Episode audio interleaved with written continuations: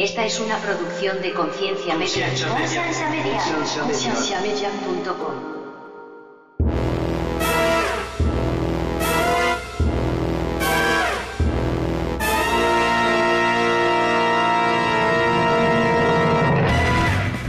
Y la razón es de que yo creo que yo ya no puedo ministrar la alabanza como la iglesia quiere o que la iglesia espera que yo lo haga. Porque yo ya no puedo decir las frases de mariposas, las palabras de arcoíris que a la gente le gusta escuchar. Yo ya no las puedo decir porque Wow. yo ya no las creo. Yo ya no las creo. Entonces, como yo ya no las creo, siento un feo tener que mentir Hipócrita. para ¿verdad? que Es- ellos... es sí, sí, hipocresía. eso es, eso es. No, no quiero ser hipócrita.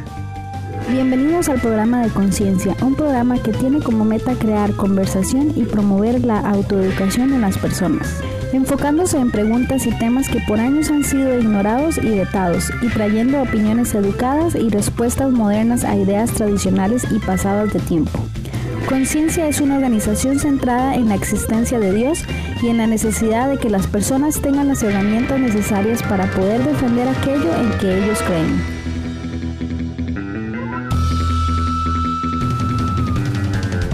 Nuestra página web es www.concienciamedia.com.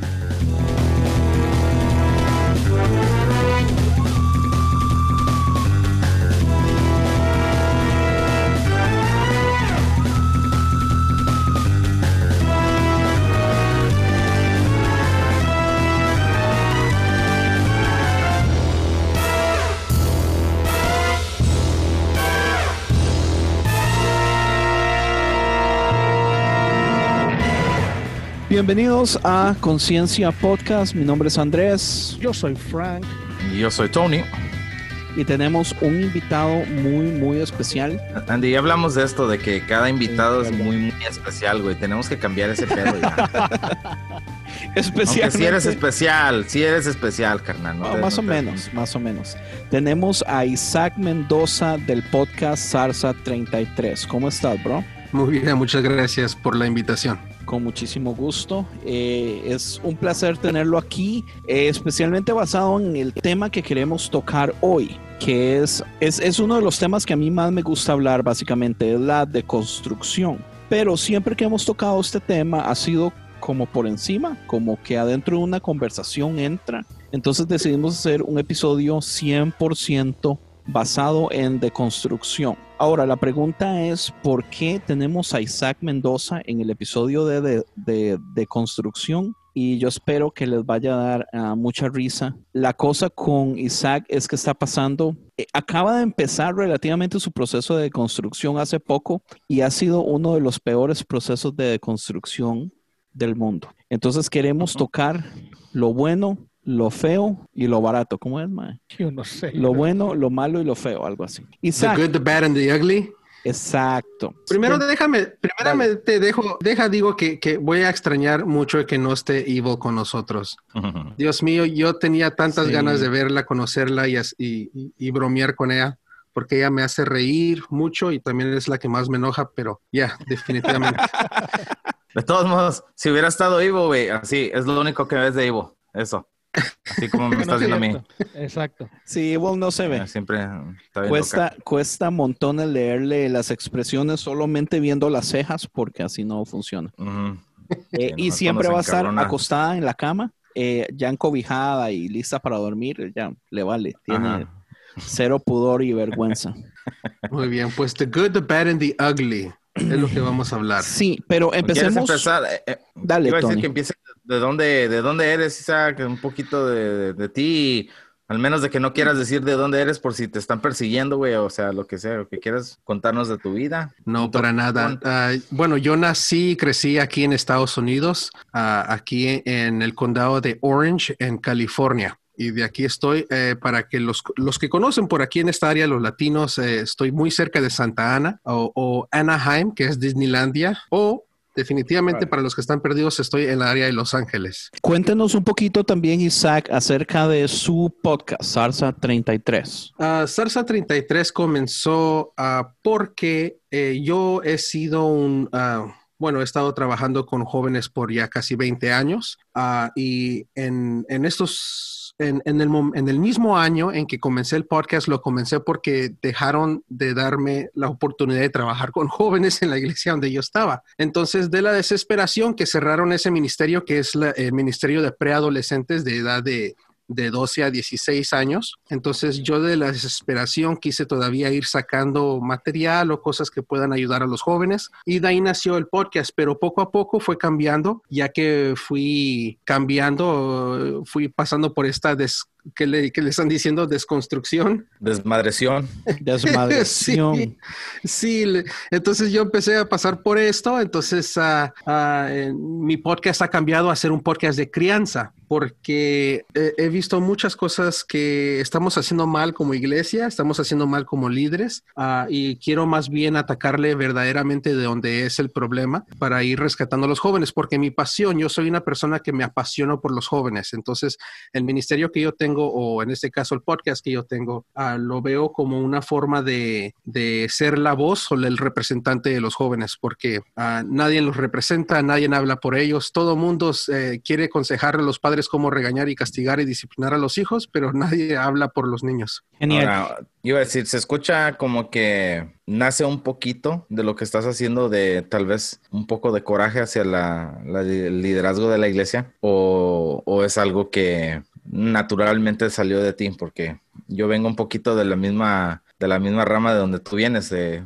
trabajando yo también con los jóvenes desde esa misma edad por muchos años, el coraje que a uno le dan cuando no le dan la oportunidad de hacer lo que uno quiere hacer, porque siempre hay un líder sobre ti mirando las cosas y como que no tienen las mismas ideales o los mismos, como que como no están ellos con los jóvenes constantemente como uno. No, yo entiendo. Y, y, parte de mi personalidad es el enojo, el coraje, entonces uh, personas como yo usa el, el coraje, ese, esa molestia, lo usamos como combustible para ayudarnos a arrancar hacia las cosas que queremos hacer. Es, normalmente la manera que nosotros trabajamos. Entonces, sí, del coraje de que eh, los niños están siendo abusados, el coraje de que los padres están abusando a sus hijos usando a la religión ah, para que los hijos sean obedientes, porque aún a mí me lo usaron, eh, quisieron hacerme, ah, quisieron manipularme usando la escritura, usando los mandamientos, usando todo lo que pudieran para para controlarme y evitar de que yo conozca más de la vida. Entonces, ah, eh, no es saludable. Entonces, por eso es que empecé yo a, ver muchas diferentes áreas donde estábamos fallando y, comenzó mi búsqueda a una respuesta, a una mejor respuesta que, la Biblia. Una mejor respuesta que la Biblia específica eso. Después de, después de ir descubriendo, porque lo que hice fue ah, estudiar psicología. Ah, lo que hice fue no, no estudiar en una universidad, sino que leer libros de doctores, de psiquiatras, de psicólogos, de consejeros profesionales y especialistas en estas áreas. Ah, empecé a descubrir de que entre más voy leyendo de la manera correcta de criar a nuestros hijos, de comunicarnos con nuestros hijos, de poder formar un hogar espiritual, no religioso, sino que un hogar espiritual donde se siente el amor, donde la atmósfera es sana, agradable y, los hijos puedan vivir confiados de que viven en un lugar a safe place, a safe environment, eh, en un lugar que los ama. Ah, eh, em, comencé a ver de que la Biblia no hace eso. La Biblia no es un libro para criar a tus hijos y lo tratamos de usar, dice la, dice la palabra de Dios aquí, dice la palabra de Dios allá. Lo usan, pero solo para beneficiarlos. No, no es el mejor libro para usar o para consejería matrimonial o para consejería de familias. Ok, um, yo no es que estoy en contra de lo que piensas, pero um, yo creo que tiene que haber alguien que defienda el punto de la Biblia. Sí, sea usted, por favor, el abogado del diablo. Algo sucedió, no los escuchamos a los dos. Lo que estaba diciendo es que yo no estoy en contra para nada de lo que acabas de comentar o decir y, tu forma de pensar. Suena a que sí va a estar en contra, déjeme Pero sí tiene que haber alguien que defienda el otro punto. Yo no, yo no creo que, o yo no pienso que sea buena forma de decir Biblia no es la mejor forma de guiar o dar consejo o algo por el estilo, ya que, ¿cómo te diré? Yo, yo, pienso que es una mala forma de interpretar y como tú dijiste, ha sido que se dice, la palabra de Dios dice esto, pero la decimos solo para beneficio de nosotros o en lo que nos conviene a nosotros. Es lo cosa que siempre hemos dicho nosotros. Siempre agarramos lo que nos conviene a nosotros la interpretamos de la forma que nos conviene y eso es lo que decimos. En realidad no creo que sea una mala forma de guianza porque tiene buenas cosas, no en totalidad, pero, es que todo tiene buenas cosas. Hasta los, a veces los consejos de la abuela, que tal vez ha hecho un pésimo trabajo con nuestros padres, de vez en cuando hay buenas cosas. Pero eh, yo siento que lo que Isaac se refiere es toda la institución como institución cristiana está basando el sistema entero de crianza y relaciones relaciones matrimoniales, relaciones entre parejas, noviazgo, hijos, eh, todo tipo de relaciones del mundo, todo disminuido a la Biblia. Y son muy pocas las iglesias que se salen afuera de la Biblia, que realmente recomiendan libros eh, de psicología, de parejas, que están dispuestos a recomendarle a sus personas, a, sus, a su gente que vayan a terapias con profesionales y todo eso. Eso no pasa. El trabajo del pastor usualmente es dar todos los consejos y un pastor, ningún, o sea, ¿Cuántos realmente hay pastores que son psicólogos con título que pueden? No. Hay varios. sí, pero ¿cuántos? tampoco tengo el número. Un por ciento, calcule. Yo te puedo decir un porcentaje y tú me vas a decir eso no es cierto. Vas a querer que te dé un algo lo que quiero, lo que quiero es que me diga no es 50%. Eso no te lo puedo decir. Man, es que es obvio, no van a ser 50%. Por eso mismo, pero que tú te estás basando solo en un puntito pequeño de una rama de estudios en psicología o en consejería o en eh, consejería matrimonial o no sé, porque te, es lo que acabo de decir, a ti te conviene decir esto ahorita porque va a tu favor, pero cuando hablas de ciencia y de los dinosaurios y de la, de la existencia del universo, dices, ¿cuántos pastores han estudiado ciencia? Ni un 50%. Te va a convenir decir eso, pero no quiere decir que no hay un 50% de pastores que son estudiados afuera de la Biblia. No quiere decir eso, ¿o sí? Más o menos, pero yo casi le puedo asegurar que sí son menos del 50% siempre. ¿En dónde? A nivel mundial, no creo. Hoy ya en esta época ya hay pastores y gente que estudia otra carrera que no sea Biblia. Tal vez generacionalmente las nuevas generaciones ya hay pastores que se están preparando en ciertas áreas también, pero de todas formas la mayoría de pastores todos tienen más de 50 o 60 años en, toda Latinoamérica, toda Latinoamérica. Que tú conoces. Bueno, a eso me refiero, no, puedes dar un número un número justo porque no estás seguro. sí, no estoy seguro, pero es que tampoco voy a decir que es 50-50, porque también estoy seguro que no es 50-50. Es una minoría, o sea, tal vez menos de un 5% o menos de un 10%. Yo les doy un número. Sí lo tiene.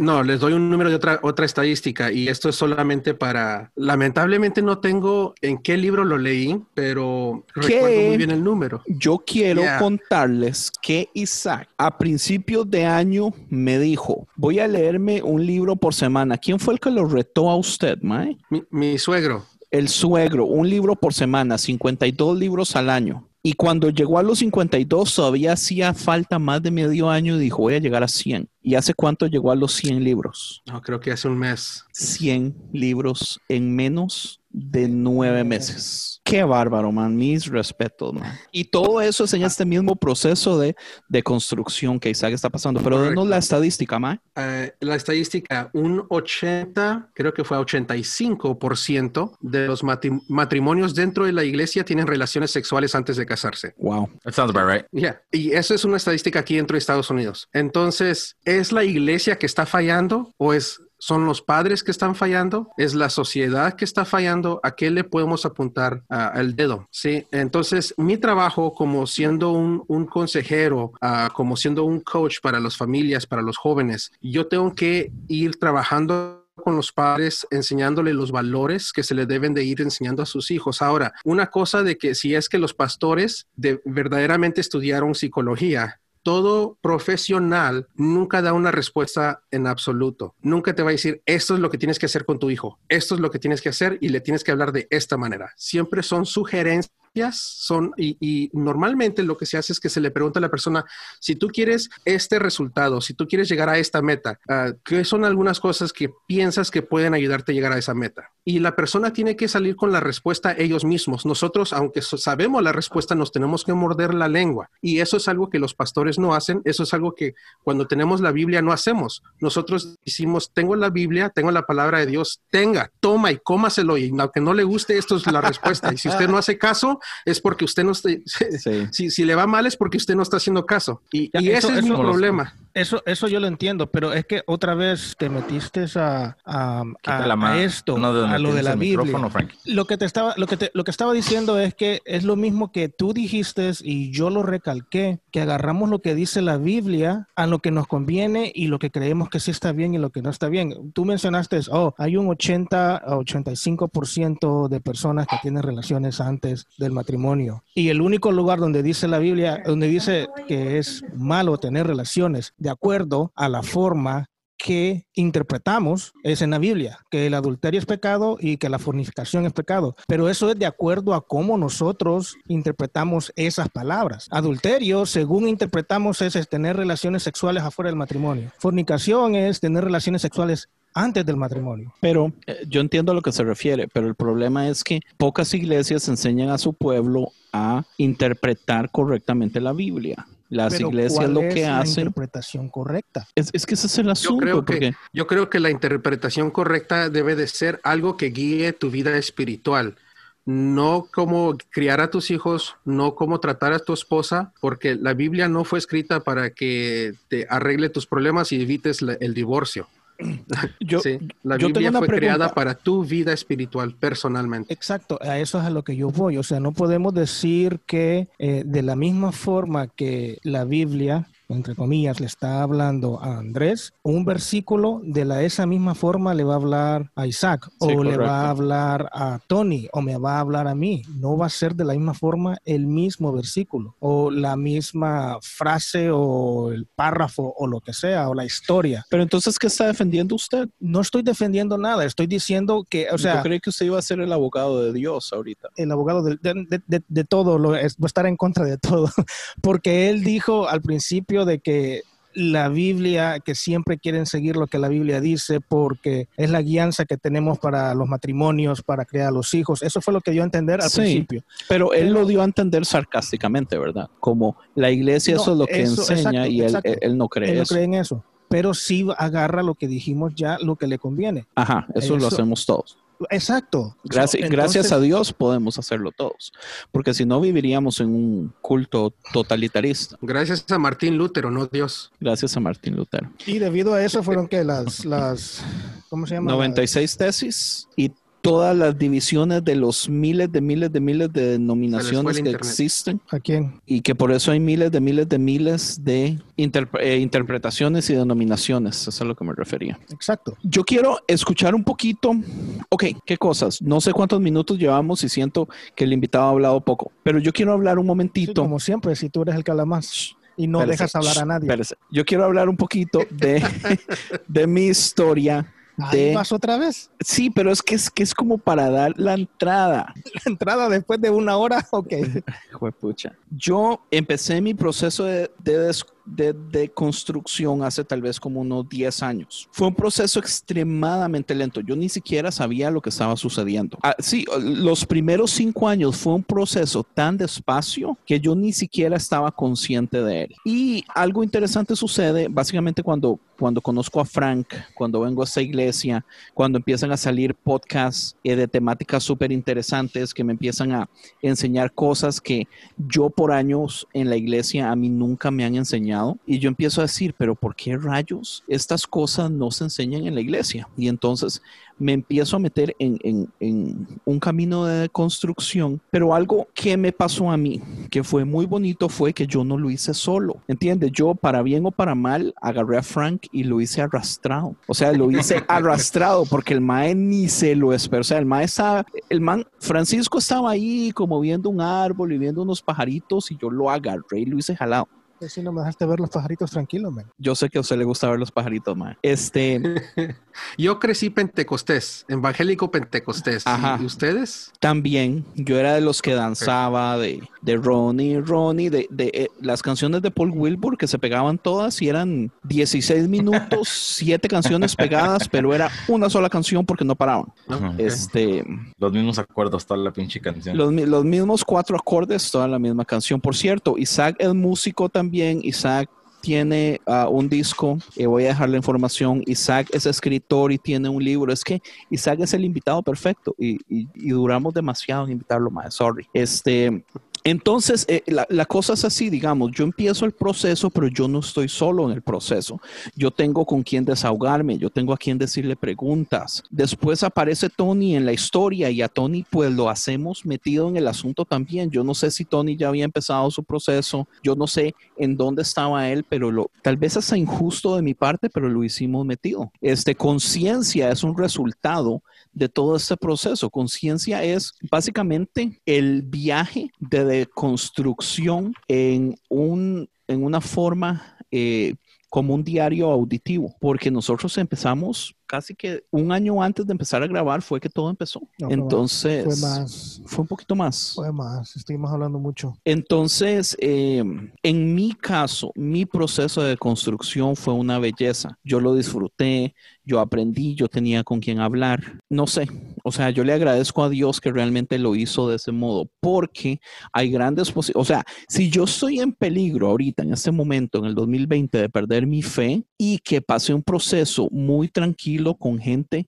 genial alrededor, si lo hubiera pasado solo, los conflictos solo, sin poder dormir porque no le puedo realmente decir absolutamente nadie lo que estoy pasando, lo que estoy pensando, todas mis dudas, todas mis críticas, todas las cosas que empiezo a ver, cómo es posible que tenemos año y que la gente es tan ciega y no ve, yo no sé dónde estaría en este momento. Tal vez tenemos 10 minutos. Tal vez me gustaría escuchar de Frank y de Tony rapidito antes de dejar que Isaac tome la palabra porque yo quiero escuchar la historia completa de Isaac. Ok, yo creo que fue similar a, a la tuya. Am, el proceso no fue así que yo dije, oh, ok, estoy, estoy algo mal, estoy algo erróneo en estas cosas que pensamos, pero y sin darnos cuenta estábamos haciendo el proceso de deconstrucción, ah, las formas que pensábamos, ah, eh, de la forma que am, se hacían las cosas en iglesia o Sí, usted sabe que es- en iglesia. No hemos oficialmente definido qué significa, porque no, no lo define. De construcción es fácil, es como la palabra, misma palabra lo dice. Am,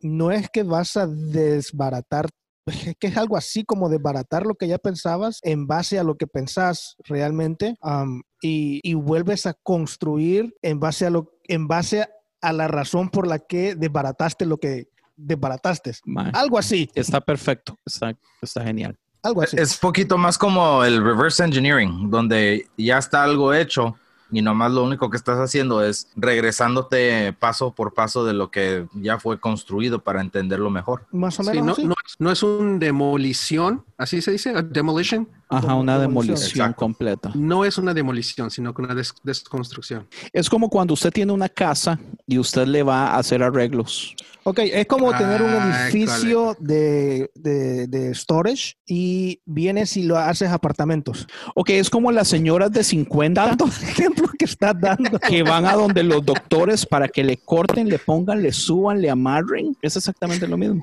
Pero quedas igual de, de feo como el Andy. Uy, peor. Misma chingadera. Por eso hay que pagar cirugía plástica. Dale, Frank. Sí, No, ya, termi- eso era todo. So, el, el proceso, de- mi proceso fue ah, similar al de Andrés. No fue como que dije yo voy a, voy a volver a empezar, voy a ver que, en qué estoy mal o qué, qué pienso de esto ahora otra vez, sino que fue algo sin pensarlo, sino que como orgánico. Ajá, algo que, exacto, como orgánico. Eh, eh, hablábamos con Andrés y decíamos, pero ¿por qué se piensa de esta forma así si en realidad podría ser de esta otra forma? Empezábamos a escuchar podcasts, claro, en inglés, de temas interesantes, de temas que no se hablan en iglesia. En pocas palabras fue algo así. Ahora tú, Tony, antes que se acabe el tiempo. Bueno, rapidito, la mía fue, yo creo que es- nació, yo creo del el coraje que yo tuve con la iglesia hispana. O sea, desde mucho tiempo uno nota que a veces la iglesia pone a ciertas personas en ciertas posiciones y no hay lógica, o sea, eh, no, no hay experiencia, no hay una persona que es como el problema que están teniendo ahorita con, um, con la policía. A veces uno manda a ciertos oficiales a, a tratar de controlar una área, pero la persona que va a entrar como policía a una área no, no conoce el área, no conoce a la gente, la cultura, no conoce lo que está pasando y se meten en unos pinches problemones a llegar a- hasta que la gente pues se pelean con ellos y alguien sale muerto. Y este, yo creo parte de eso y luego parte pues ya con la nueva iglesia y yo creo empezando a escuchar cosas nuevas con Andrés y pues dos y, o sea, uno y uno se va conectando poco a poco y uno empieza a, cuestionar de una manera, no tanto por el coraje, sino cuestionar por una manera de, de querer entender, está llevando este proceso de pensar, porque pensándolo como es, o sea, Dios, yo siempre he sido una persona de, de que, como dice Frank, no todos somos iguales. ¿Y por qué Dios va a usar un cookie cutter, cortar la misma galletita para todo el mundo, si todos somos muy diferentes? Entonces, para tratar a toda una, una cultura, a toda la iglesia de una misma manera, o sea, como que no tiene caso. Entonces, o sea, ver las cosas de otra manera no, no, no nada mal. Nomás si es, es, de- es peligroso para el que no esté preparado, yo creo. Oh, es un muy buen punto, es peligrosísimo. Ahora, algo que yo creo fielmente es que este proceso le llega a todo el mundo. Ahora, no todo el mundo tiene el valor, no todas las personas, no todos los cristianos tienen el valor de aventarse a la trayectoria, el camino, el path que nos va a llevar. Hay personas que en el momento que empiezan a ver el conflicto, mejor tiran todo a la basura y se salen del cristianismo, se salen de las iglesias. Eh, al fin y al cabo, muchísimas veces es más fácil la vida fuera de la iglesia. Entonces, al salirse, esa extraña paz que sienten es como confirmación, todo esto que ello era mentira. Y hay personas también que entran en el proceso, o sea, el, el proceso los despedaza a medio camino. Eh, usualmente lo que sucede... o piden consejos. O piden Ay. consejos y los líderes, los líderes les dicen, ok, lo que tú necesitas es venir a las vigilias, te necesitas un retiro, necesitas oración, necesitas hacer todas estas cosas y de todos modos no funciona. Y, y si- y si todavía no cambia, exorcismo es eh, la última opción, porque obviamente es Satanás el que le está poniendo a usted estas cosas en la cabeza. Amén. Entonces, Isaac, eh, cuéntenos un poquito de la suya. conectar? Bien, bueno, arrancamos. Todo lo que ustedes ya dijeron, ah, ya básicamente es lo mismo conmigo. Eh, eh, vas realizando, vas viendo todas las cosas que están mal y piensas que pueden haber otras cosas mejores.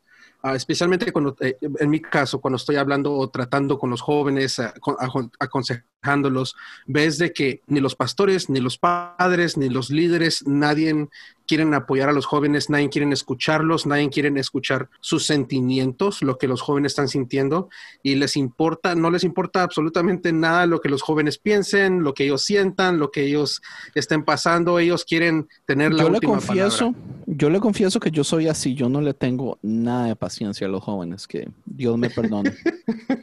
A los vez a la nueva niños- generación no. A los niños con costos me soporto a los tres míos. Y eso es porque hay genes que hacen que los ame desesperadamente, pero si no, no puedo. Ok, yo estoy trabajando en un curso, te lo voy a mandar gratis para que de esa manera puedas cambiar esa área. Amén, gracias. Mira, am, te hablo rápidamente acerca de lo que, lo que sucedió cuando yo empecé a leer los, los 100 libros, porque me imagino que ustedes también, cuando llegaron a ese punto donde dicen tiene que haber algo más, 100 libros, no, no he llegado a ese punto todavía de leer 100 libros. No, él dice de buscar información. de buscar información, sí, ustedes empezaron a ver a quién le puedo preguntar, a quién le puedo, con quién puedo hablar, a qué, Ajá, de qué podcast puedo escuchar. Entonces, para mí fueron estos 100 libros. Ah, entonces, para mí lo que funcionó fue primeramente eh, leer libros de psicología, ah, de psiquiatra, la manera que el- el- la mente se desarrolla desde niño hasta adulto. Eso fue muy importante para mí. Y escuchando la manera que la- el- eh, nuestra mente funciona, cuando sabes la manera que Jesús se comunicaba, por lo menos la manera que la Biblia lo tiene, tiene mucho sentido la manera que Jesús hablaba, la manera que él se comunicaba para poder relacionarse mejor con nosotros. Cuando conoces más de psicología, es, es increíble cómo Jesús ah, ah, se comunicaba. Bueno, pues en esa área estaba perfecto. Toda esa, Es esa área la estoy entendiendo bien. Storytelling. yes, yes, por lo menos en esa área ah, les saqué más sabor a, a la escritura, por lo menos a los evangelios. Pero a la misma vez empecé a notar mucha homofobia en los otros escritores, empecé a notar mucha mentalidad de jerarquía, de esclavitud, de poder, ellos, los hombres son mejores que las mujeres, los hombres pueden tratar a los hijos como propiedad ah, y los pueden vender, los pueden usar para prostitución, o sea, esa mentalidad existía en esos tiempos, entonces cuando estudias la psicología y, la manera que la gente pensaba, ah, puedes ver de que muchas de las escrituras, aún el mandamiento del día de hoy, cuando, cuando hablas, ah, honra a tu madre, a tu padre para que tus días sean largos. Si tú le preguntas a alguien qué significa eso de honrar, la primera respuesta es respetar. Tienes que respetar a tus padres. Y si les preguntas qué significa respetar, te van a decir, oh, pues que los tienes que obedecer. So, esa es la conclusión a la que llegamos. Ah, pero si nosotros agarramos un buen consejero, si agarramos una persona que sabe exactamente cómo tomar tus sentimientos, tomar la manera que piensas y hacer un cambio dentro de ti para que tengas mejores resultados y no pegarle, regañarle a tus hijos de que te acaben la paciencia y que tengas que resultar gritando, sino que puedas educarlo bien, puedes criarlo bien, ayudarle a él desarrollar su inteligencia emocional, ayudarlo a él desarrollar una buena mente para poder enfrentar los problemas de la vida. Eso comienza desde el padre y eso no es lo que enseña la Biblia. So, en esas áreas es donde yo me empecé a despegar de la Biblia ah, para consejos con los padres. Ah, si notas el día de hoy, yo no uso ningún versículo bíblico en, mis podcasts, porque no quiero entrar en el peleo, en la, en la pelea que dice Frank, de que, oh, tú estás usando este uh. versículo así, y yo, tú eh, yo uso el versículo así, yo, no, pero recuerda que la palabra de Dios dice esto, recuerda que la palabra de Dios dice allá, no me quiero meter en esa discusión, es así de sencillo. Ah, eso, eso para mí no es de Dios, pero no importa, continúe. la segunda parte, porque eso fueron como los primeros 50 libros. Eh, de ahí en adelante, los libros que empecé a leer fue acerca de teología, la historia de Martin Lutero, porque no, me, no la conocía, la historia de ah, San Agustín, la historia de la, iglesia ah, cristiana católica. Ah, y empecé a descubrir muchas cosas muy interesantes. Por ejemplo, una de las más grandes que me impactó bastante es de que la dominación o doctrina pentecostés no tiene ni 120 años de edad y la tomamos como si fuera la más perfecta, como si fuera la más sana, cuando en realidad los pentecosteses tenemos dos años comparado a los adultos de los católicos, o sea, los ancianos, los sabios, los que ya saben exactamente cómo estudiar la palabra de Dios. De ahí tenemos los mejores teólogos, de ahí tenemos los mejores maestros, tenemos los mejores líderes espirituales en la Iglesia Católica. Y nos pensamos nosotros de dos años que lo sabemos todo, que lo sabemos bien, que somos perfectos, intocables, somos la iglesia más joven.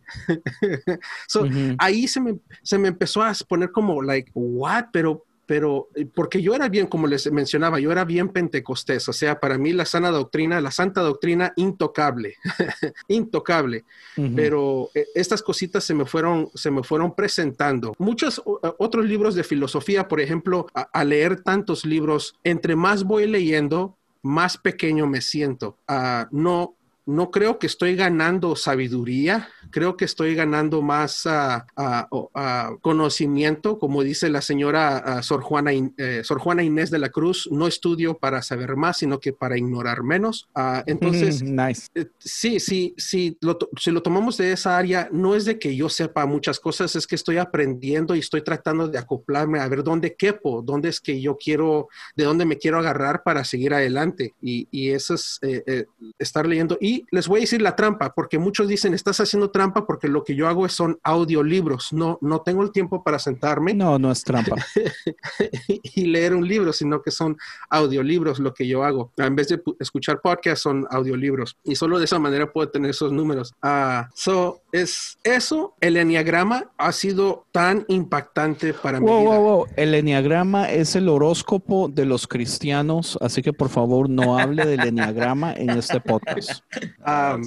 el rey Salomón, supuestamente, el rey Salomón que escribió supuestamente el Proverbios, dice allí que el principio de la sabiduría es el temor a Jehová. Yo lo prediqué, lo abrazaba ese versículo, oh Señor, yo te temo, no hago nada si no es por ti y no quiero hacer nada que te vaya a ofender porque yo le temo a Jehová. Aristóteles dice, el principio de la sabiduría es el autoconocimiento, que te conozcas, que sepas quién eres. Ah, y cuando vas estudiando psicología, vas viendo que eso es, muy importante que sepas quién eres.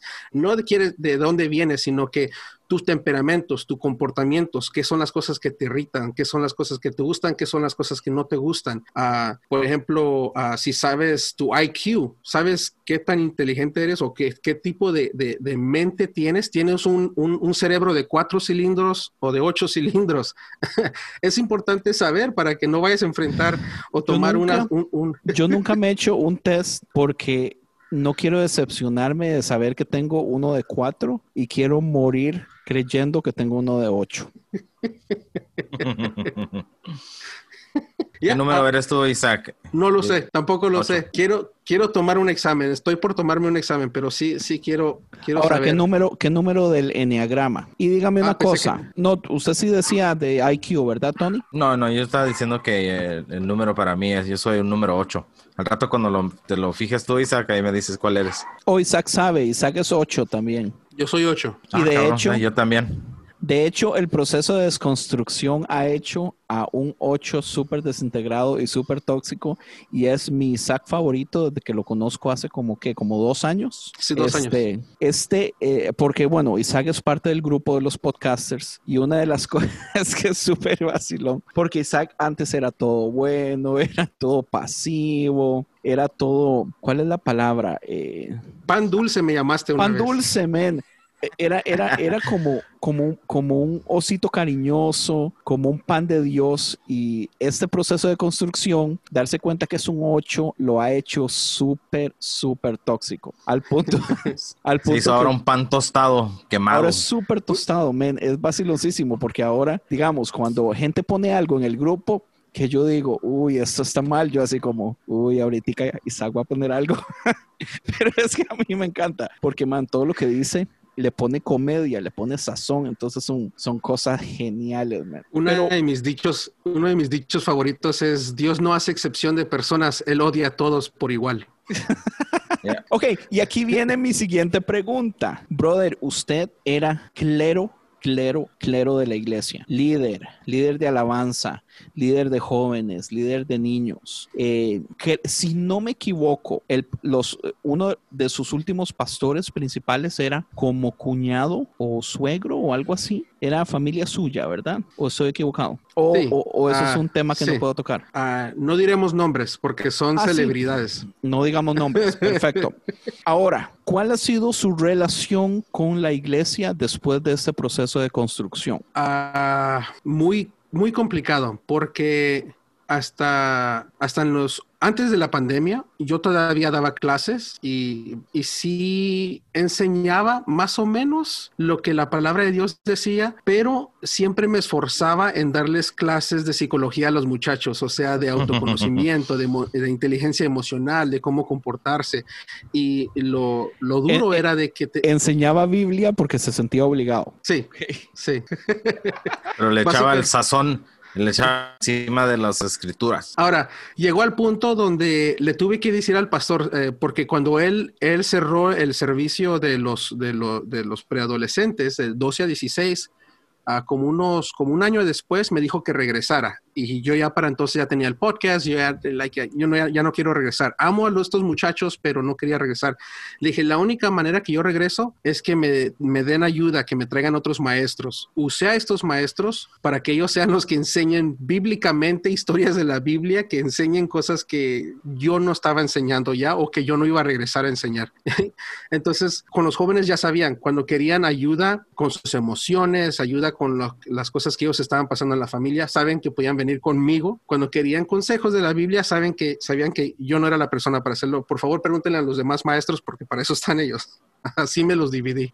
Está bien, me parece muy sano y me parece mucho al, modo que yo agarré también el liderazgo de la alabanza. Porque yo me quité toda responsabilidad de cantar, de tener que ministrar, de tener que... Gracias a Dios. Casi, o sea, casi nunca lo hice, pero lo intenté, de hablarle a la iglesia. No se ría, hijo de pucha, Frank.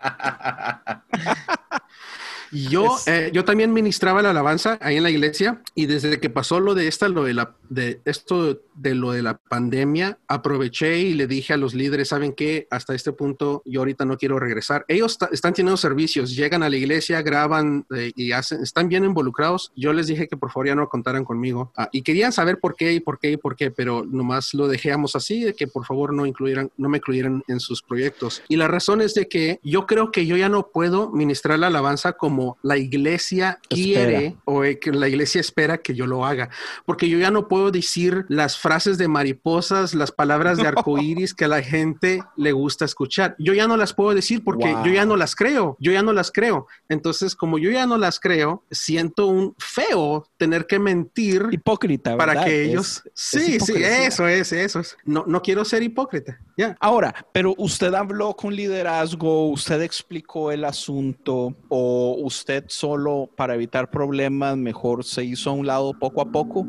sin decirle nada a nadie. Sabes que todavía no he hablado con el pastor principal. Todavía está pendiente esa plática, pero ahorita los líderes que estaban esperando de que yo me involucrara con ellos saben que yo no, no cuentan conmigo. Ellos, ellos ya yo creo piensan fácilmente que tú ya te volviste la cara de, Dios. O sea, es lo primero que la iglesia, es lo primero que la iglesia hace. En cuanto uno ya no regresa o ya no viene, lo, luego asumen lo peor y dicen, no, este hermano ya, ya, no, ya no está en los caminos del Señor y está pecado. Este, y ahí, sí, y ahí, y ahí después te están llamando, haciéndote llamadilla, hey brother, ¿cómo estás? Este, queríamos ver cómo has estado. It's like, you don't give a shit. realmente a nadie le importa. O sea, lo hacen porque es como una contabilidad que el pastor, o sea, asegúrense de llamarle para asegurarlo. O sea, es como una lista de qué hacer en vez de que realmente les. les Sabes que yo, yo era tan espiritual, yo era tan religioso de que yo no me juntaba con la chusma no me gustaba juntarme con otra gente porque decía, me va a desconcentrar de lo espiritual, que porque yo estoy a punto de pasar al altar y ministrar la alabanza de oración, el espíritu va a fluir por mí y va a caer a la, a la gente y va a haber una tumbadera de gente esta noche porque yo me estoy consagrando espiritualmente para este momento. Entonces, yo no hablaba con nadie, no, no trataba de convivir con nadie porque yo me estaba cuidando, quería yo una santa presencia en mí para la, para la iglesia. Entonces, uh, aún así, todavía yo le tenía respeto al ministerio cuando yo empecé a, esta, este proceso de desconstrucción y ya fue muy difícil tratar de convivir con los demás. Mis chistes no están al nivel de ellos, mi, mi, mi persona no está al nivel de ellos. Yo trataba de hacer bromas y más bien la gente se ofendía porque no lo esperaba de mí porque yo he sido una persona diferente por toda mi vida. So, yeah, yo he sido bien reservado, no hacía amistades, no me, todos salían a comer después, yo nunca iba con nadie, aun cuando estaba soltero no iba con nadie, ahora de casado menos y ahora con hijos menos. Yeah, so, yeah, yo no, yo no era bueno para ser amigos. Oiga, ¿te pareces al Andrés? Su abuela, este. si no es que se me pegó la chusma del Andrés, no, estuviéramos todavía siendo amigos. Al Andrés yo le digo, he's my worst best friend. Pero es que es diferente, es diferente porque yo a mis amigos sí los amo, solo que no son suficientemente importantes como para yo sacar tiempo para comunicarme con ellos. No sé si entiende la diferencia. Hay una manera diplomática de decirlo, pero sí, yo te entiendo. Sí, o sea, aquí seamos honestos, ¿verdad? Manda huevos, estamos en Conciencia Podcast. Venir a ser hipócritas en este momento es lo de menos. Pero no, no, estoy vacilando. Pero yo pienso que es un excelente punto porque me gustaría hablar y también me gustaría comentar un poquito de mi lado de la historia y sería interesante hasta si Frank se atreve, pero Frank es medio cobarde para hablar de ese tipo de cosas. Más todavía de, matrimonio. ¿Cuál fue la reacción de su esposa? ¿Cuánto duró usted en decirle lo que estaba pasando? ¿Y ha podido usted ser 100% honesto de este proceso de construcción? Porque yo le confieso que con mi esposa, y uh, ya está viendo a la esposa, tal vez es mala idea hablar de eso. yo le confieso, hello, yo le confieso que yo duré bastante en ser 100% honesto con mi esposa, pero yo le tenía mucho miedo a lo que pudiera suceder. ¿O le tienes miedo? No, porque vieras que ya, de hecho, yo podría decir que mi esposa tiene año y medio de estar pasando ya ella oficialmente el proceso de ella de deconstrucción. Y ha sido muy bonito también porque yo ya pasé por eso. Entonces yo la entiendo. Y yo siento que fue mi proceso lo que la motivó a ella a empezar a leer más, a escuchar más, a informarse más, a salir, digamos, de, de, de, de esa burbuja de satisfacción que nos hacía creer que, todo estaba perfecto, pero yo siento que uno vive, eh, o sea, no- uno no se engaña a uno mismo a propósito, es algo inconsciente, pero sí uno tiene que vivir en una burbuja cerrado a todo para no darse cuenta del- de, digamos, de la problemática que existe relativamente en, en- en toda esta cultura del cristianismo. Y ella solita, sin yo forzarla, ella solita empezó el proceso, pero sí yo tengo que aceptar y ella es, ella es testigo, o sea, sería muy interesante, usted sabe, para más adelante tal vez tenerla a ella y que hable tal vez un poquito de lo que ya sucedió con, con mi experiencia. Pero para mi esposa fue súper difícil, al punto que ella tenía pánico en, en, en que yo saliera un día diciendo yo ya no creo en Dios y si ella decía si Andrés ya no cree en Dios, o sea, ¿para qué estamos casados? Si, si, si se supone que es el fundamento completo, este, súper difícil. Y para ella fue difícil tal vez como unos tres años. S- creo que Tony entra, Tony se casa ya en este momento. Entonces, eh, la esposa de Tony, Amy, viene a conocer a Tony ya bien adentrado en el proceso de la construcción, ¿verdad? ¿No? Está distraído. No me puso atención el mal parido. No, no, sí te escuché. Este, nomás quería preguntarle permiso a mi esposita si ella me permite puede- hablar un poquitito de su dependiendo. Nice. Are you, Dígale a Amy. with me sharing a little bit of what you're going through? No, no, no, I'm, I'm gonna share. it. Just- Okay, ya me dio permiso. So, interesantemente, no sé si eso se dice bien esa palabra, pero eh, no sé si ustedes se han fijado en Netflix un especial que ha salido que está hablando del Prosperity Gospel, de, de los diferentes pastores de los de, de las Américas, de, No, de- de ¿cuál? los it- eh, ¿Cómo se llama la? No, no, what's the, the Netflix special called? American God Only Gospel.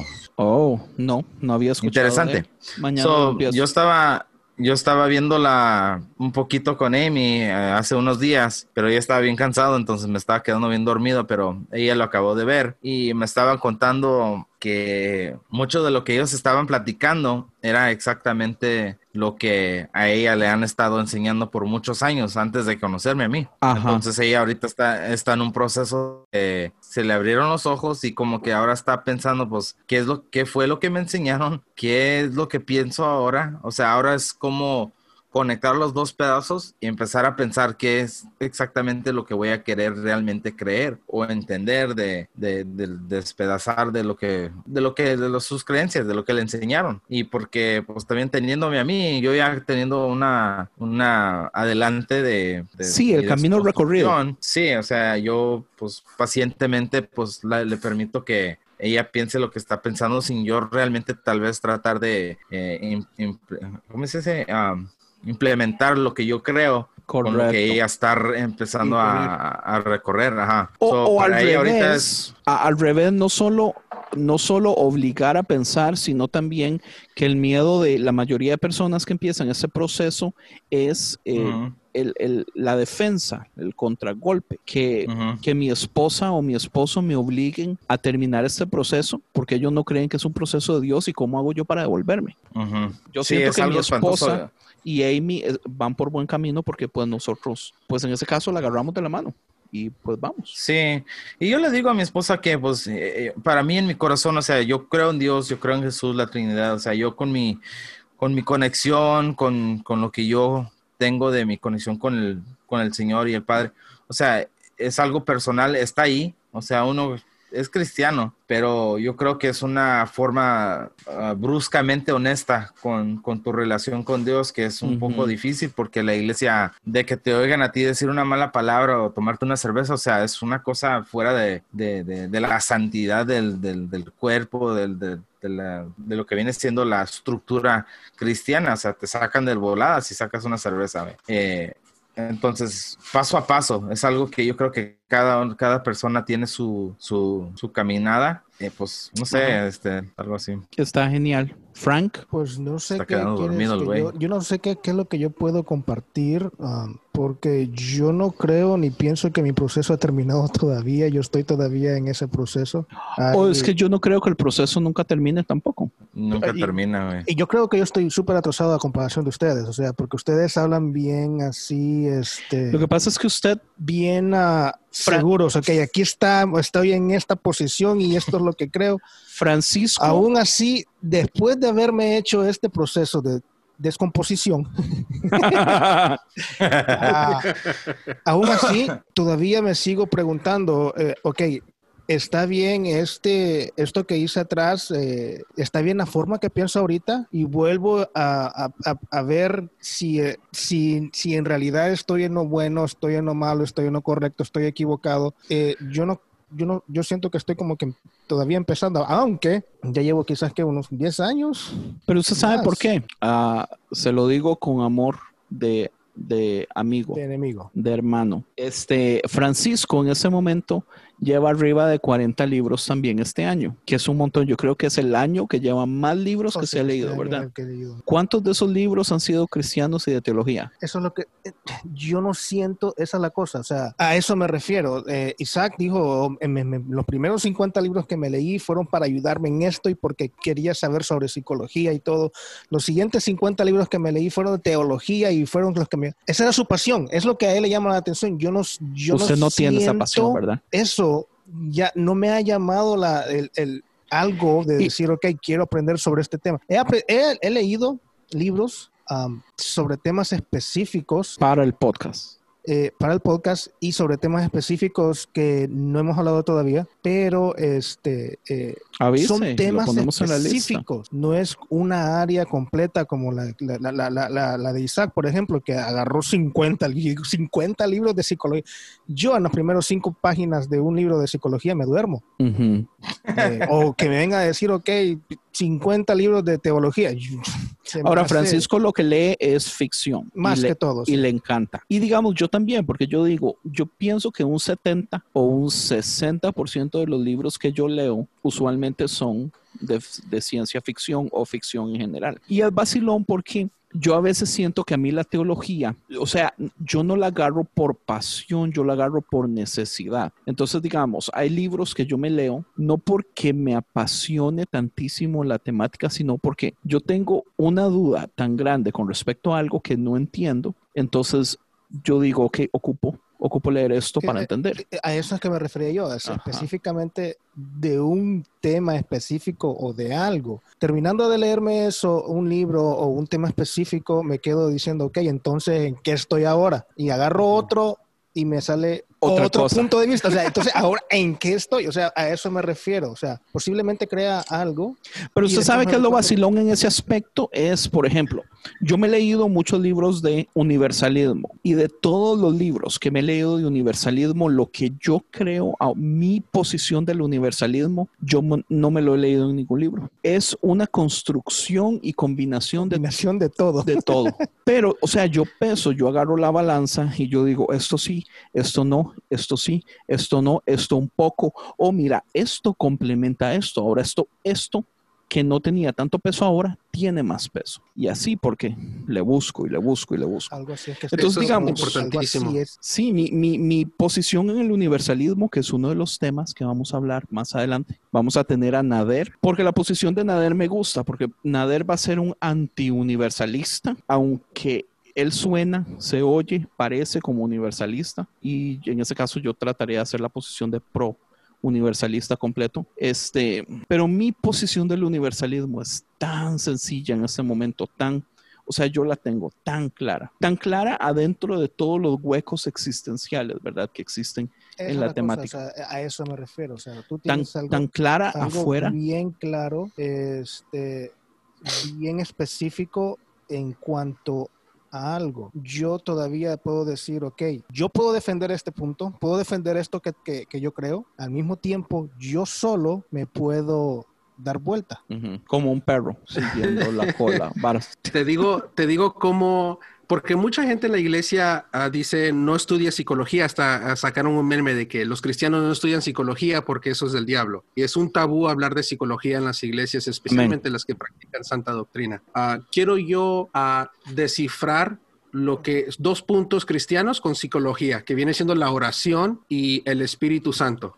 Que es lo que que es lo que la psicología, o por lo menos la manera, después de estos libros que estoy escuchando, de lo que yo he captado. Uh, la oración, uh, tenemos que entender algo uh, porque estamos, no, no, se nos enseña correctamente cómo orar. Nuestra mente, uh, lo primero que se desarrolla en nuestro cerebro es la amígdala, que son los sentimientos. Hasta de último se, se, desarrolla la corteza prefrontal, que es el razonamiento, la lógica, la parte enfrente del cerebro. Uh -huh. Entonces, estas dos partes no están conectadas. Tarda tiempo para que la información llegue de, lo, de los sentimientos a la lógica. Entonces, a algo tan sencillo para que me puedan entender. Si alguien te ofende en el trabajo, si un cliente te irrita, te saca la piedra, llegas a la casa y por alguna razón le gritas a tu esposa y dices, ah, es que mi esposa, es que tú solo vives para enojarme. Llego a la casa y esto y esto y esto y esto. Entonces uno dice, es que mi esposa es la que me, me, me irrita, me enoja. No, no es ella, sino que vienes irritado del trabajo pero es porque nosotros queremos pensar que, eh, eh, de que es nuestra esposa porque eso es lo que estamos viendo inmediatamente. No le damos tiempo a nuestra mente de Ajá. poder conectar una con la otra. ¿Sí me, ¿Sí me estoy dando a entender? Sí, completamente. ¿Sí? Ok, ahora, aquí es donde la oración es importante. La oración te da tiempo a lo que los budistas o muchos de nosotros practicamos, no necesariamente la religión budista, pero lo que es la meditación. La oración debe de funcionar de una manera Del de darte... diablo. la oración debe de hacerte, res, debe de ayudarte en reservarte de todo lo demás. Si tú vienes enojado, si vienes estresado del trabajo, necesitas unos cinco minutos para orar, ¿ok? Porque ahí es donde tú vas a poder desahogarte, sacar todo. Señor, ese señor, ese cliente, Dios mío, por favor, que lo mate un rayo o lo que sea, lo que quieras decir en tu oración. COVID. Así para cuando llegues, dale COVID. Así cuando tú llegas con tu esposa, con tus hijos a casa, ya llegas desestresado, ya te sacaste toda esa cosa que traías tú dentro de ti, porque oraste. O en nosotros lo que queremos hacer es que me, lo, que queremos, lo que queremos que hagas es meditar. Meditaste, respiraste, reflexionaste y dijiste, ok, esos fueron problemas del trabajo, voy a llegar a casa y voy a estar bien. ¿sí? So, la oración sí te ayuda a reflexionar. Ahora, lo que estamos haciendo mal es que estamos diciendo que Dios, Señor, por favor, ayúdame. Señor, por favor, por favor, Dios, Dios, Dios, Dios. Y lo que hacemos es que es como pedirle a Dios que nos ayude a nosotros y nos haga un favor por nosotros, como pedirle a, a un familiar, uh, sírveme unos platos de cereales, por favor. ¿Sí? No, la cosa es a nosotros mismos. Nosotros tenemos que reflexionar y conocer nuestra, eh, nuestros sentimientos y la manera de poder ir desarrollando un, uh, un autocontrol, un dominio propio. Uh -huh. ¿sí? Entonces, la oración es una manera perezosa de hacerlo, porque te estás quitando la responsabilidad de ti mismo, ¿sí? Te lo quitas de ti mismo, ¿sí? En vez de poder desarrollar tú un control y dominarte correctamente. Ahora, la oración todavía la puedes usar. Yo siendo un cristiano todavía creo en la oración, pero yo la uso para otras cosas, ¿sí? ¿Para qué dejar ¿Para, ¿Para, qué decirle a Dios que haga ciertas cosas cuando yo me puedo encargar de ellas? Y si yo me puedo encargar de ellas, soy yo el que estoy beneficiando, soy yo el que estoy madurando, soy yo el que estoy creciendo. En vez de decirle, Señor, cambia a mis hijos, cambia a mi esposo, cambia mi trabajo, cambia mis finanzas, cambia mi salud. No, son cosas que yo puedo hacer. So, esa es la, la, diferente, la diferencia entre la oración. No estamos orando correctamente. El Espíritu Santo, el Espíritu Santo y el subconsciente son rivales. Ellos dos, esa es la, esa es la guerra o la, el peleo del, del siglo. So, el subconsciente nuestro solamente puede hablar cuando nuestra conciencia se calla. Hasta que te calles, es que el subconsciente te va a decir exactamente lo que tú tienes que hacer. Por eso mucha gente tiene sueños, tiene visiones, se inspira cuando se van a la playa o se van a la montaña y quieren escribir una canción porque pueden callar todo. ¿sí? Entonces, mucha gente tiene sueños y se Yo despiertan y no entonces. se... mucha gente no se puede volver a dormir, les da insomnio y, y des despiertan, despiertan estresados porque el subconsciente dijo, hey, te falta hacer esto, te falta hacer el otro, ¿por qué no, por qué no le llamas a tu esposa? ¿Por qué no le llamas a tu papá? ¿Por qué no le llamas a tus hijos? ¿Por qué no haces este correo electrónico? ¿Sí?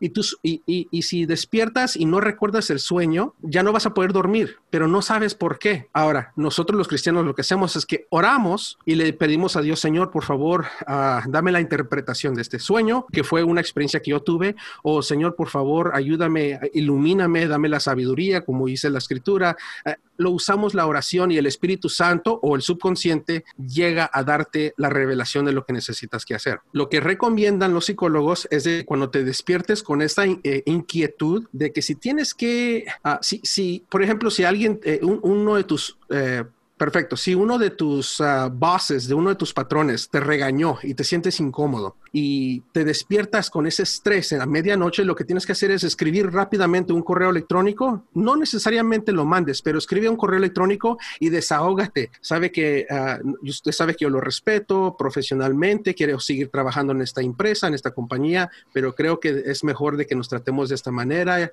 y quiero, quiero, quiero cualquier cosa para desahogarte. Ya que te, te, te puedes desahogar, entonces tu consciente descansa y tú puedes dormir Interesante. nuevamente. Ya. Ahora, llámale subconsciente, llámale Espíritu Santo, lo que quieras, pero funciona. So, ¿estamos usando la oración correctamente o no? Y es ahí donde yo también voy viendo o descubriendo estas diferentes áreas dentro del cristianismo o psicología. Entonces, Isa, cuéntenos básicamente cómo ha sido el proceso para su esposa y si su esposa ha compartido algún, alguna parte del proceso de construcción o lo que ha tenido que hacer es apoyo y, y verlo a usted en, en la travesía, básicamente. Ella me ha hecho la vida muy fácil porque ella nació y creció en Colombia, allá en Bogotá. Entonces ella asistió a una escuela católica. Entonces ella sabe bastantes cosas que yo no sabía. Ella es la que me, me decía, ¿a poco no sabes de Martín Lutero? ¿No sabes de esto? ¿No sabes de las diferentes ramas de los católicos? ¿No sabes quién es eh, lo de, los de los de franciscanos? Yo le digo, no sé absolutamente nada de eso. Nice. Entonces, so, e, ella, ella sí sabía todo eso y yo no, pero lo que yo sí tenía era supuestamente una vida muy espiritual, tenía una buena relación con Dios y todavía la tengo y eso es lo que ella no tenía. Entonces, entre los dos nos ayudamos.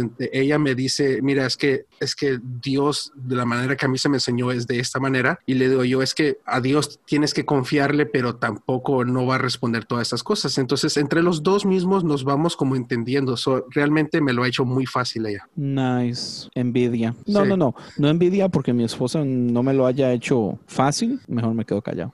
Sí, sería así. No, pero, pero mira, sí, sí hubo un, hay unos momentos donde a mí sí me gusta porque mi personalidad me gusta arrancarme y irme a izquierda visión inmediatamente. Me gusta irme al extremo para probar la agua y luego me regreso. Han habido veces donde ella me dice, eres un, todo un hereje. Entonces ella me dice, tengo miedo de que vas a dejar de creer en Dios y te vas a Ah, convertir en un ateo. Y, y- Mi esposa pensó lo mismo.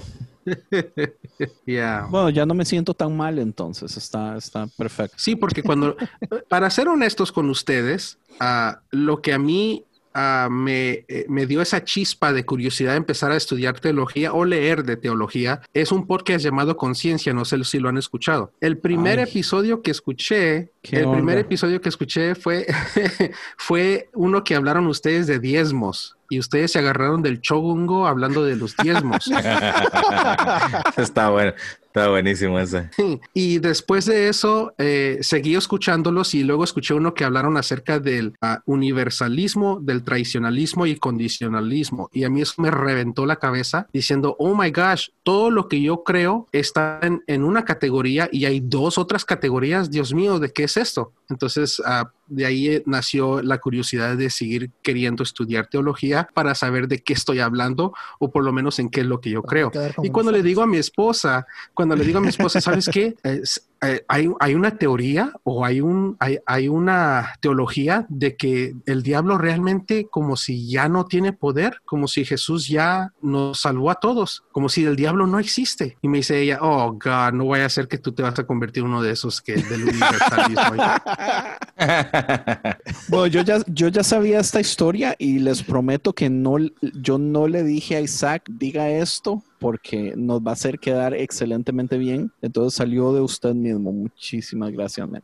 Pero, Yeah. pero es, es, es un honor y, y al mismo tiempo da miedo saber la responsabilidad que básicamente conversaciones entre amigos pueden, pueden tener. Ah, básicamente, porque digamos, uno no sabe dónde llega el podcast y uno no sabe quién lo escucha y uno no sabe el proceso que está pasando esa persona. Pero algo, digamos, que yo sí sé es que nosotros, eh, digamos, Conciencia Podcast es un buen podcast para acompañar a una persona en un proceso de desconstrucción. Entonces, digamos, si usted no ha llegado a eso, tal vez no sea necesario que usted escuche el podcast. Tal vez usted está escuchando este episodio porque tenemos a Isaac de invitado y le está asustando cosas, eh, le está asustando cosas que estamos diciendo.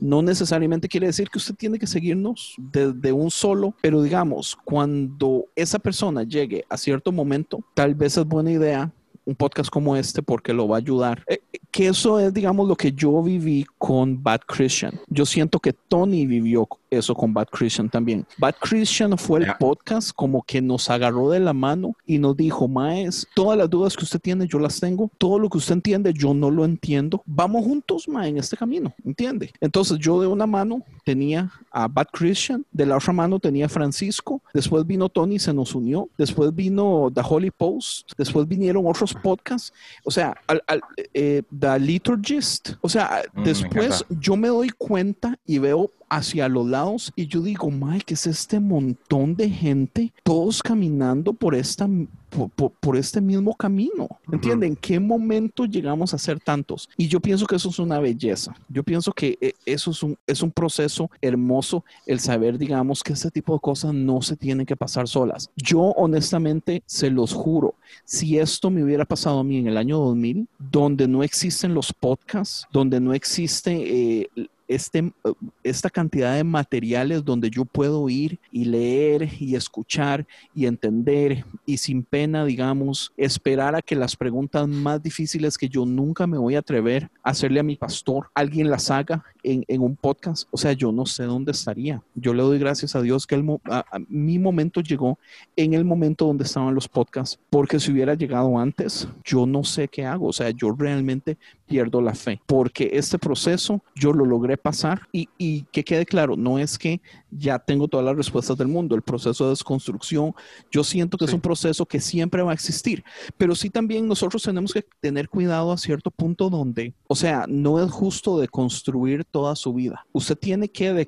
desconstruir para construir de nuevo y ya después de que todo está construido de nuevo, sí, es, no desmantelar, por eso, se llama deconstrucción. Correcto. ¿Cómo es? Ah, demolición. Tiene que ser cíclico. Tiene que el que no está creciendo se está muriendo. Exacto. Y el que creyó que llegó a la meta y ya no tiene que hacer nunca más, o sea, mejor se pega un tiro también, porque de eso no se trata. Entonces, sí, la verdad es que... Eh, si alguien se quiere tirar un tiro, si, si alguien se quiere tirar un tiro, por favor llámenme, yo les digo la mejor manera de hacerlo, que no sea aburrido. aburrido. Man, la, la que me da la que me da curiosidad de ver cómo va a ser el proceso, va a ser Ivo, porque ella como que... Ivo, Ivo ya tiene como el... Cuando yo conocí a Ivo, yo y ella ya como que tuvimos, porque ella es bien vacilona y a mí me gusta hacer un chingo de chistes, pero yo creo que dentro de su forma de ser, aunque todavía es muy, muy conectada a la iglesia y, y la estructura de la iglesia, yo creo dentro de su personalidad, ya creo que existe una deconstrucción que yo creo que conforme va caminando con nosotros, poco a poco yo creo que va a llegar a un punto donde va a empezar a cuestionar las cosas y no sé, a ver qué va a pasar. Eso fue 100% culpa suya, Tony, haberla metido en este churuco. Pobrecita. Pero, otro podcast. Oh. ¿Pero qué pasó? No, yo iba a decir que, que, Evil ha traído una dimensión, una profundidad, yo pienso que era 100% necesaria. su, su, su, opinión de mujer, la comedia, eh, su escepticismo por un lado, la facilidad con la que desgraciadamente me puede dejar callado a mí en cualquier argumento con un chiste. Uy, cómo me enoja. Pero es que estás tratando de describir a una comediante. Los comediantes son personas muy especiales en este mundo. Dios mío, necesitan todo el apoyo porque ya tienen una vida muy difícil porque ellos pobrecitos casi no pueden tomar nada en serio, siempre están pensando en el chiste. no, no, pero sabe que, sabe que es lo vacilón de esto y es muy interesante porque eso lo hablamos un poco con Memelas en el episodio pasado que oficialmente no ha salido todavía y es que la comedia usualmente está arraigada del dolor. Las Los mejores comediantes del mundo tienen una conexión con el dolor, con la depresión, con, una, con las partes oscuras de la vida y es esa conexión que logra que, que, puedan tocar esos temas específicos que realmente nadie pueda tocar y que los puedan tocar de un modo que los logren hacer eh, digeribles. Sí, eh, pero ellos mismos pasan por el infierno haciéndolo porque ellos no tienen tiempo para procesar el dolor. Correcto. Eso te digo, son especiales. So, donde sea que estés, Evil, te apoyamos y te mandamos un abrazo. Evil, eres espacial. Este, ¿qué más es importante de la deconstrucción? ¿Qué más podríamos decir? Pues dijiste, ah, también recomendaste otro podcast, dijiste acerca de un podcast, tú sabes muy bien el nombre, el, el podcast que se llama You Have Permission To. Ah, You Have Permission de Dan Coke. ¿Cómo amo yo a Dan Coke? Empecé a escuchar ese podcast como lo recomendaste, porque fuiste tú mi guía de desconstrucción. Amén. y ahí escuché una, una frase que me gustó mucho y dice, si quieres saber si estás en una secta trata de salirte de donde estás y mira cómo reaccionan. O sea, si, si tratan de, maldecirte, si tratan de controlarte, manipularte, de abusarte, ah, definitivamente estabas en una secta. Si, si estás en una religión de amor, de pasión, de compasión, del uno por el otro, de realmente amar al prójimo, te van a, apoyar, te van a amar, no vas a sentir ningún clase de daño o abuso, ningún clase de peligro. Opresión. Eso es lo que las sectas hacen, ya. Eso es lo que las sectas hacen. A mí una vez un pastor me dijo, el que no sirve, no sirve. Ya, no, no way.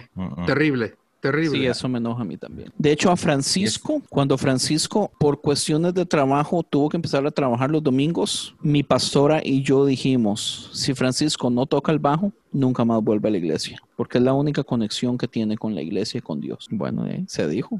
Sorry.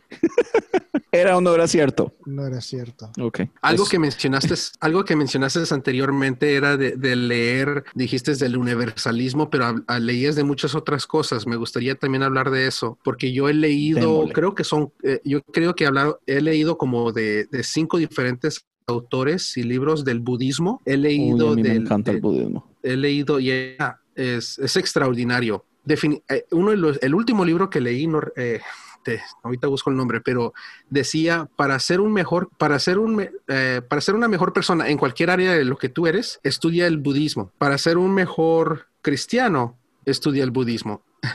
y me dejó a mí como, wow. ¿what? Y sí, definitivamente ayuda, porque de lo que ya hablamos acerca de, lo de la meditación. Ah, pero sí, uh, si vas a querer aprender más y ampliar tu visión, tu perspectiva, definitivamente tienes que leer de autores que no son de tu misma doctrina, dominación de tu misma religión. Tienes que leer afuera para ver la perspectiva de otras personas y ya llegar tú a tu propia conclusión. El, el echo chamber. Eh, yo siento que eso es uno de los problemas más grandes que tenemos porque nos limitamos a escuchar a una misma persona todos los domingos por años. No sabemos el nivel de crecimiento intelectual que esa persona está teniendo de Dios y tal vez tiene años de estar estancado en una misma teología y tal vez cabe las posibilidades de que esa persona ya ni se crea lo que predica, pero como nunca ha hecho otra cosa más que es ser pastor, pues tiene que seguir haciéndolo porque es lo único que sabe hacer y lo único que le da dinero. Tras de eso, nos limitamos a un sistema que nos dice qué leer, qué no leer, a quién sí leer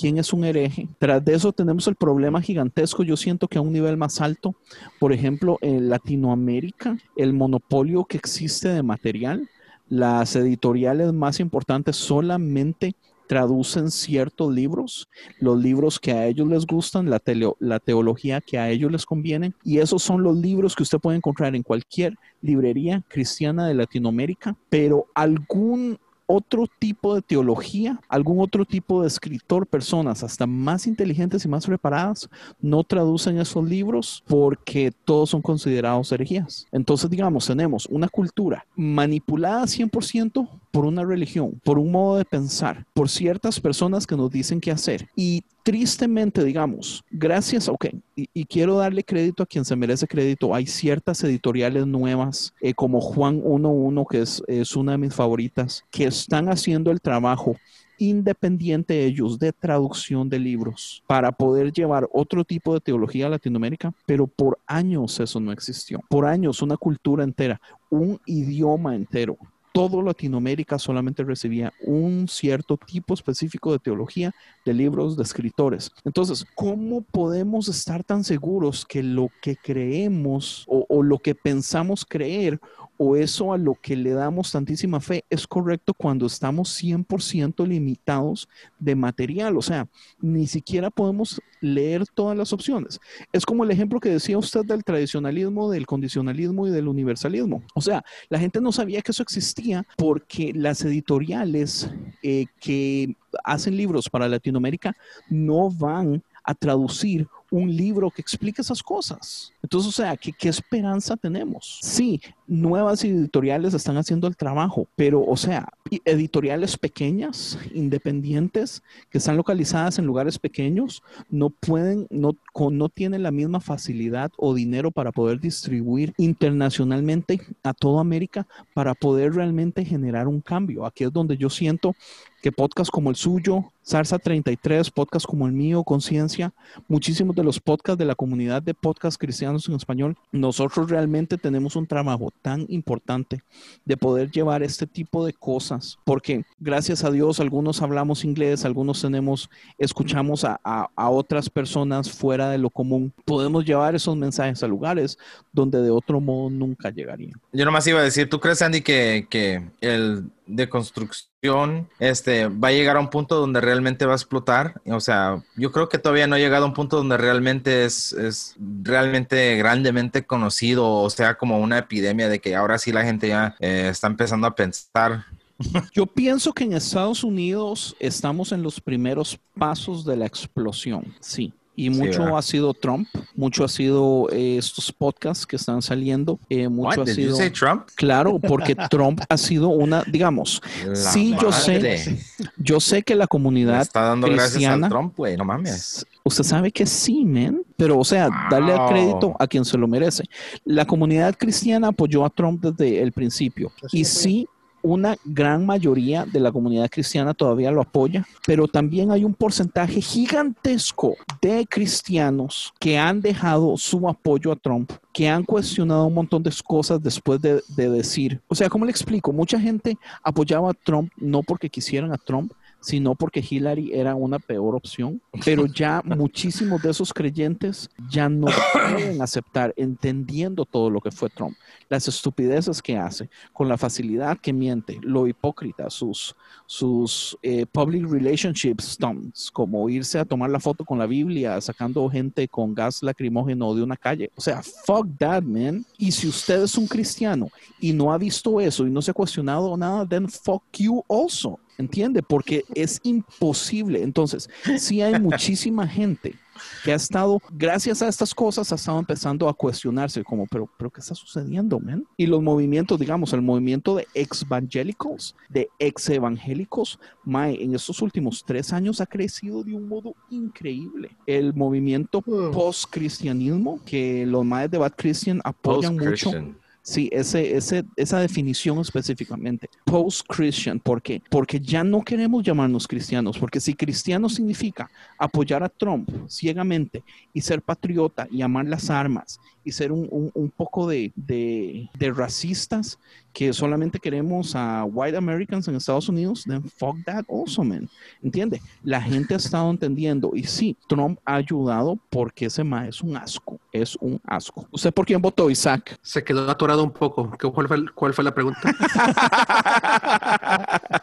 ¿En serio? ¿O, es un buen escala? madre, otra vez. Sí lo estás notando tú, Tony, ¿verdad? Bueno, ¿por quién votó, Isaac? Ah, como como soy una celebridad, no, no prefiero no decir. Es, una excelente respuesta. buena salida. no, no, no, no, no. Ah, no, definitivamente voté por, ah, por Hillary Clinton. Qué bárbaro. Y Hillary es pro aborto. Ojalá se haya arrepentido. Ok, entonces voté por Trump. Nada te va a hacer Qué feliz, asco, Andrés. No, ese es, es el punto. Nada le hace feliz a Andrés. Eh, ahora sí que iba a Ay, decir ay, usted. ay. Y no, híjoles, no, no comiences la conversación acerca de, de women rights y que equality. Para eso, para eso necesitamos a Ivo. Sí, Bueno, mira, ah, ya definitivamente es, es increíble la manera que la sociedad está considerando lo que somos los cristianos. No sé si me permites leer un poco lo, lo que tengo yo en, en mi libro que escribí.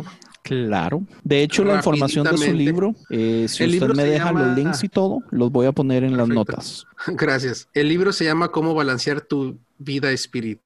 Ah, y, y dice lo próximo, y luego, me, y luego me explico. El evangelismo, o perdón, el evangelio es mucho más que una predicación. La sociedad necesita más valor que un sermón de dos o tres puntos con versículos de la Biblia. Si creemos que con una predicación podemos cambiar el mundo, estamos perdiendo la oportunidad de realmente salvar a nuestra comunidad. La restauración de nuestra comunidad depende de la educación, la ética, la ciencia económica y la búsqueda del, y la búsqueda del propósito de Dios en nuestras vidas. Ahora, yo escribí esto cuando estaba como pan dulce, cuando estaba bien religiosito.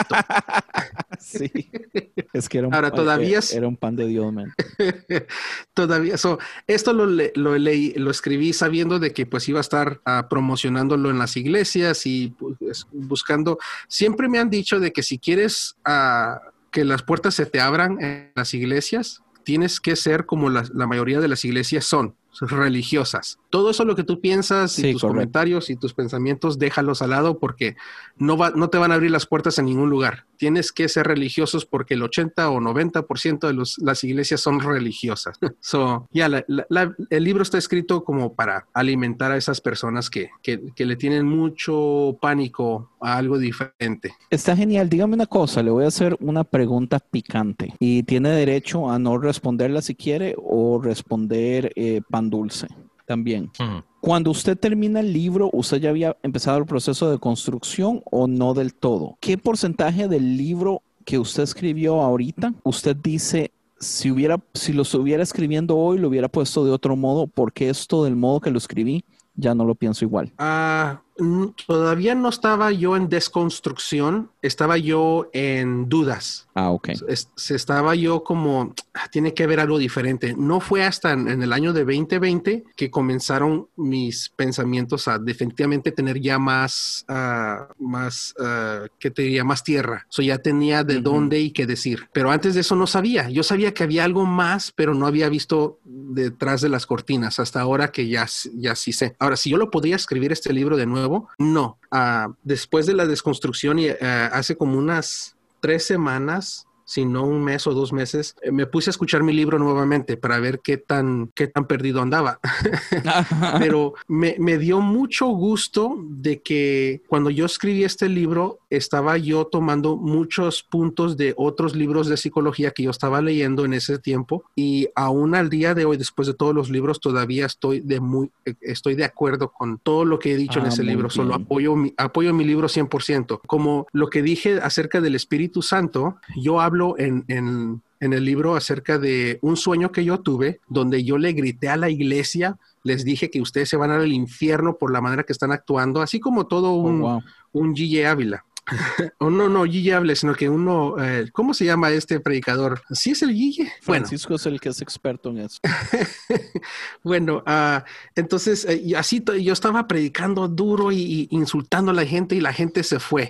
Y yo me desperté con esa como vergüenza de que se habían ido todos. Y, yo tuve un momento donde quise preguntarle a Dios, Señor, dame la interpretación de, esta, de, este, de este sueño. Y en el libro cuento acerca de, todas las diferentes etapas, los las conclusiones que yo estaba llegando. Y al finalizar, la conclusión que yo digo que es Dios que realmente me dio el mensaje es de que yo soy el que tengo que cambiar. Yo no le puedo hablar así a las personas. No puedo ser un predicador como de gritón, regañón y insultando y maldiciendo a la gente, sino que tengo que predicar muy diferente. Entonces, el día de hoy, diría yo, fue mi subconsciente diciéndome, oye, ¿qué te pasa? ¿Por qué eres tan, tan cruel? ¿Sí? Pero en el libro digo yo que es el Espíritu Santo. ¿Cuál de los dos es?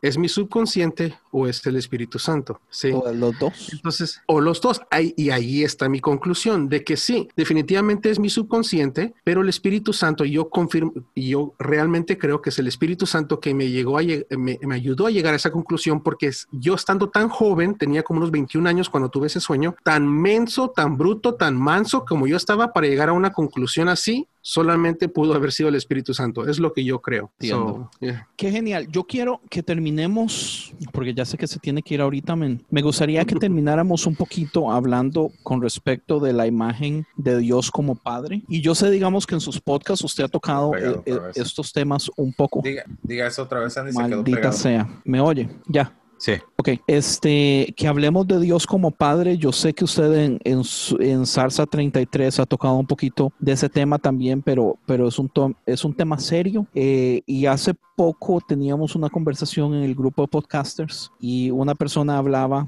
de la imagen de Dios como Padre y usted hizo un comentario que a mí me pareció súper interesante y usted dijo, es muy fácil ver a Dios como Padre cuando usted ha tenido buenos padres, pero si usted ha tenido malas experiencias con su padre, ver a Dios como padre más bien le hace más difícil esa relación. Estoy parafraseando su idea, pero fue algo así. Pero me encanta porque pocas personas hablan o pocas personas tienen los huevos de poder decir algo tan básico, porque digamos, la iglesia ha predicado a Dios como padre por año, de años. O sea, es tal vez la analogía más bonita de Dios que tenemos. Se quedó, Pero su se punto quedó es- pasado otra vez, Andy. Pero, el internet. Pero eh, usted sí se atreve a tocar ese tema. Entonces, cuéntenos un poquito, ¿cómo llegó usted a esa conclusión? Nuevamente, ah, tendría que mencionar el enneagrama Dele. porque De hecho, Por- de hecho, en el futuro, eh, yo ya tengo en mente invitar a Julio para hacer un episodio entero solamente de Enneagrama. Y, yo creo que yo tengo ratillos de estar mencionando que yo soy un 3, que, que a mí me gusta bastante. Mi esposa ha, sido una herramienta que nos ha ayudado a mí a mi esposa montones. Entonces, entré sin miedo. So, tendría que mencionar el enneagrama porque no hablo por todos. Yo hablo solo por los míos, los ochos o, y posiblemente los números unos del, del enneagrama. Ah, como yo tuve una mala experiencia, tuve una mala, uh, sí, una mala experiencia con, con mis padres, más que nada mi padre, tengo una actitud de fuck him. Ese es mi carácter o, o ese es mi pensamiento. So, de hecho, dicen que los ochos, el, el- si podríamos tatuarnos una palabra en la frente, sería fuck you. E- Eso es lo que dicen del, del ocho. Genial. So, cuando yo escuché y leí eso en el libro, definitivamente, ok, yo ya, yo soy un ocho. So, ah, si como tengo ese, eh, como tengo ese pensamiento y ese resentimiento, eh, entonces digo yo, yo no necesito a ningún padre, yo no necesito a nadie. Hell no, nunca necesito ayuda de nadie. Si alguien me ve que me estoy muriendo, déjeme morir, por favor. No quiero yo salir vivo y tener que agradecerte. Uy, qué vergüenza. So, déjenme. Estoy como, como el de los Incredibles. No me salvaste la vida, arruinaste mi muerte. Entonces, ah, lo que sucede es de que cuando alguien predica de que Dios está allí, eh, no, te, no te preocupes, no, no importa lo que tú has hecho en el pasado, Dios, siempre estará allí para abrazarte con sus brazos abiertos, Él te va a recoger, te va a levantar, te va a animar y yo, ¿qué rayos estás hablando? Eh, Estamos solos. no, Dios no está ahí para eso.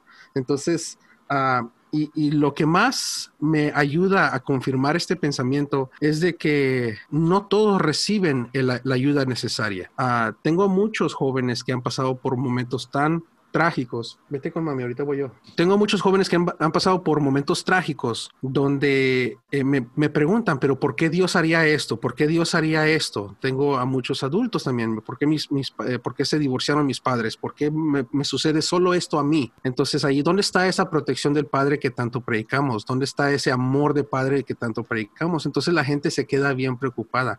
Y yo creo que hacemos un error cuando decimos, le decimos a la gente de que no se preocupe que Dios siempre está cuidando de nosotros.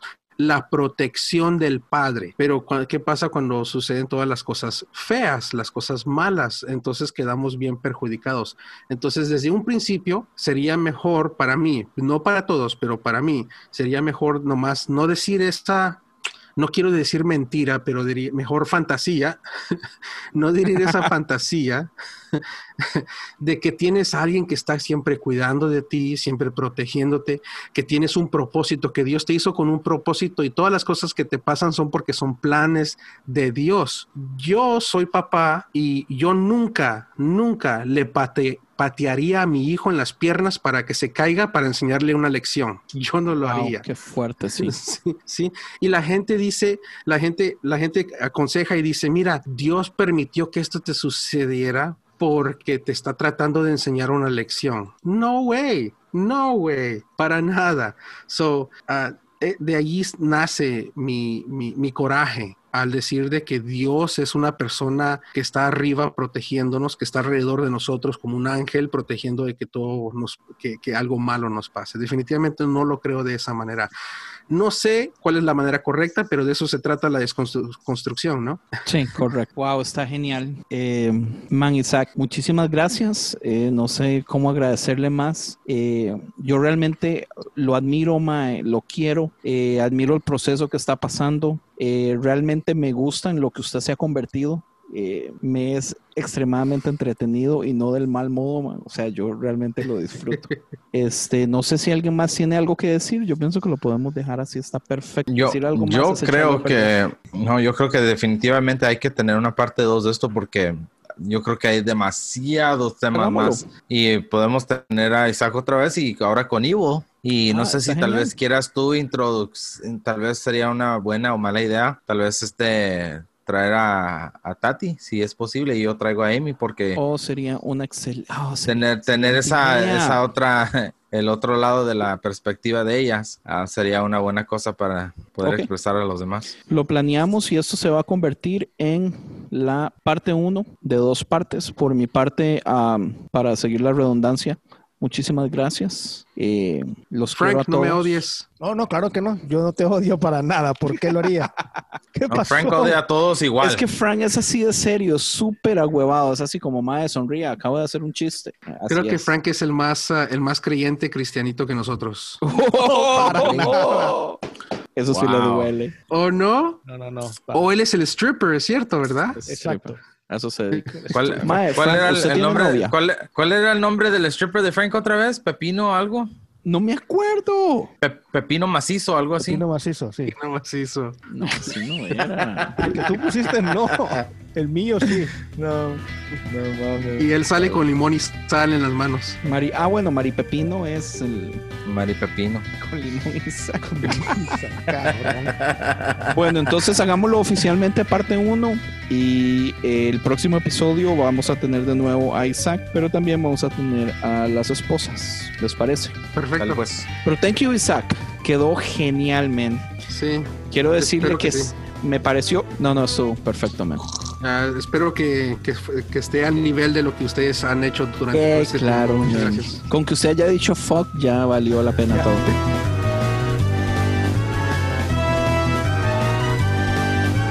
Visítanos a esta dirección www.concienciamedia.com